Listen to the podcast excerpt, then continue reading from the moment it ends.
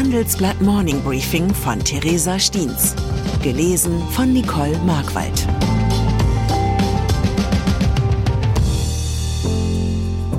Guten Morgen allerseits. Heute ist Dienstag, der 28. Februar. Und das sind unsere Themen. Kuschelkurs. Brüssel und London nähern sich an. Kurswechsel. Fördert die KfW bald Öl und Gas? Ab vom Kurs Deutschlands willkürlicher Straßenbau. Nach einer kurzen Unterbrechung geht es gleich weiter. Bleiben Sie dran. Wie geht es weiter mit der Europäischen Union? Präsidentschaftswahlen in den USA, EU-Parlamentswahlen, geopolitische Krisen und wirtschaftliche Schwierigkeiten. Wir suchen Lösungen für diese Herausforderungen. Am 19. und 20. März auf der digitalen Europakonferenz von Handelsblatt, Die Zeit, Tagesspiegel und Wirtschaftswoche.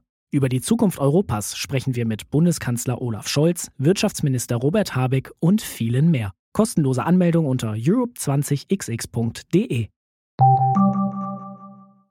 Brexit. Es ist wie bei so vielen Trennungen, nach einer Zeit der Verletzungen und Schuldzuweisungen kommt irgendwann der Punkt, an dem zwei Ex-Partner einen neuen Umgang miteinander finden. An diesen Punkt scheinen nun die Europäische Union und Großbritannien gelangt zu sein. Das suggerierten zumindest die Bilder aus London, die gestern um die Welt gingen. Der britische Premierminister Rishi Sunak und EU-Kommissionspräsidentin Ursula von der Leyen strahlten einander an und betonten ihre vielen Gemeinsamkeiten. Der britische Premier versprach den Beginn eines neuen Kapitels. Dieses neue Kapitel hat den Namen Windsor-Abkommen. Es geht dabei um das ökonomische Sorgerecht für die irische Insel. Ähnlich wie Kinder nach einer Scheidung ist diese gespalten zwischen der Zugehörigkeit zur EU und der Zugehörigkeit zu Großbritannien. Nach jahrelangem Gezänke gelang jetzt der scheinbare Durchbruch zwischen London und Brüssel. Dieser sieht die folgenden vier zentralen Punkte vor. Erstens Waren, die von Großbritannien nach Nordirland geliefert und dort verkauft werden, unterliegen keinen Zollkontrollen. Produkte, die aber weiter nach Irland und somit in die EU geliefert werden, werden kontrolliert. Die nordirische Mehrwertsteuer wird wieder durch London festgelegt. Über Streitigkeiten von Nordirland im EU-Binnenmarkt entscheidet der Europäische Gerichtshof. Und das nordirische Regionalparlament in Belfast erhält ein Mitspracherecht bei EU-Gesetzesvorhaben. Entschieden sind die neuen Regeln noch nicht. Der britische Premier muss den Deal noch gegen den Widerstand in seiner Partei und der Democratic Unionist Party in Nordirland durchsetzen. Wer angesichts dieser Bilder an das Liebescomeback des Jahrzehnts glaubt, wird allerdings enttäuscht. Handelsblatt-Korrespondent Thorsten Ricke in London meint, der Deal dürfe nicht als erster Schritt Großbritanniens zurück in die Arme der EU verstanden werden. Der Windsor-Vertrag sei nur eine Reparaturanleitung für die größten Schäden, die der EU-Austritt Großbritanniens in Nordirland angerichtet habe.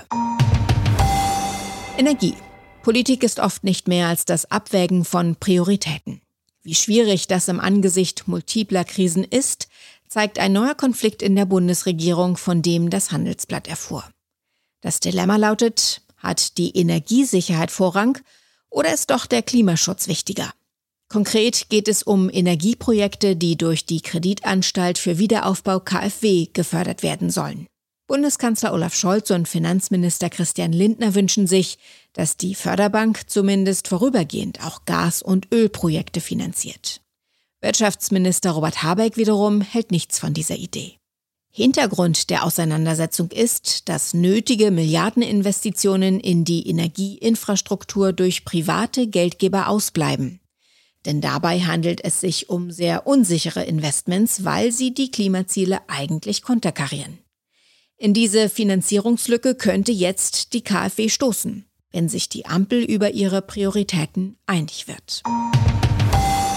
Onlinehandel. 3, 2, 1 Mainz. Eine Modelleisenbahn oder eine Schallplatte bei eBay zu ersteigern stand lange für Schnäppchenjagd, gepaart mit einem kleinen Extra an Adrenalin. Doch der einstige Pionier nimmt am Onlinehandelboom so gut wie nicht mehr teil.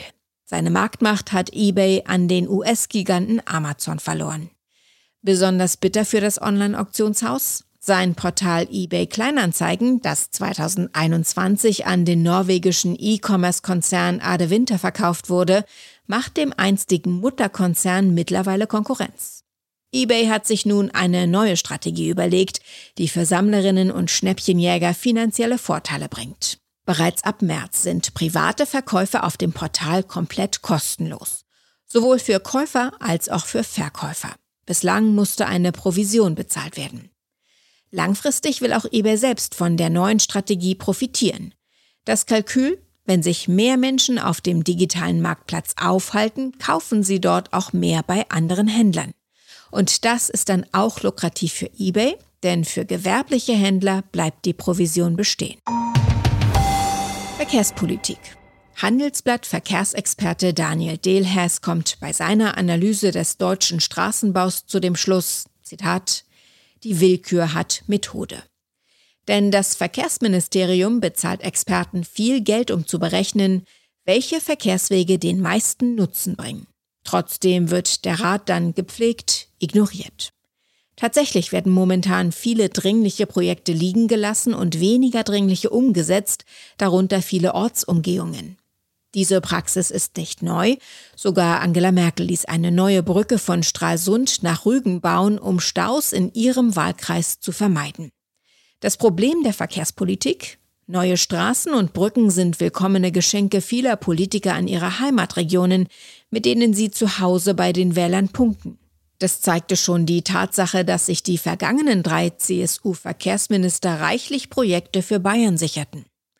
Offenbar hat sich unter der Ampel an dieser willkürlichen Verkehrspolitik nicht wirklich etwas geändert. Und dann ist da noch Volkswagen China-Chef Ralf Brandstetter, der vor kurzem ein umstrittenes Werk des Autoherstellers im chinesischen Xinjiang besuchte. In der Region begeht China mutmaßlich Menschenrechtsverletzungen am muslimischen Volk der Uiguren. Volkswagen betreibt dort trotzdem ein Werk, das Brandstätter nach seinem Besuch mit den Worten moderne Räumlichkeiten, gepflegt, hoher Standard beschrieb.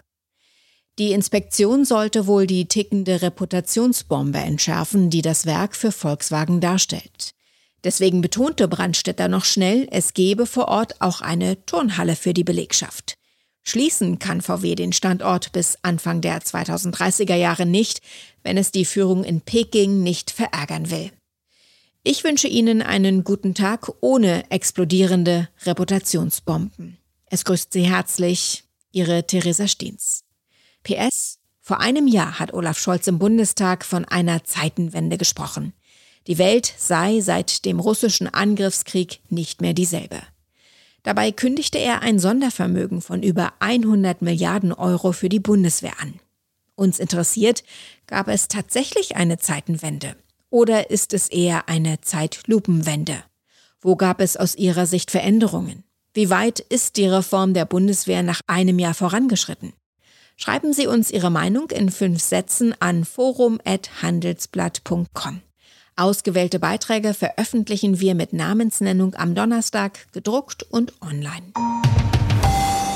Zur aktuellen Lage in der Ukraine.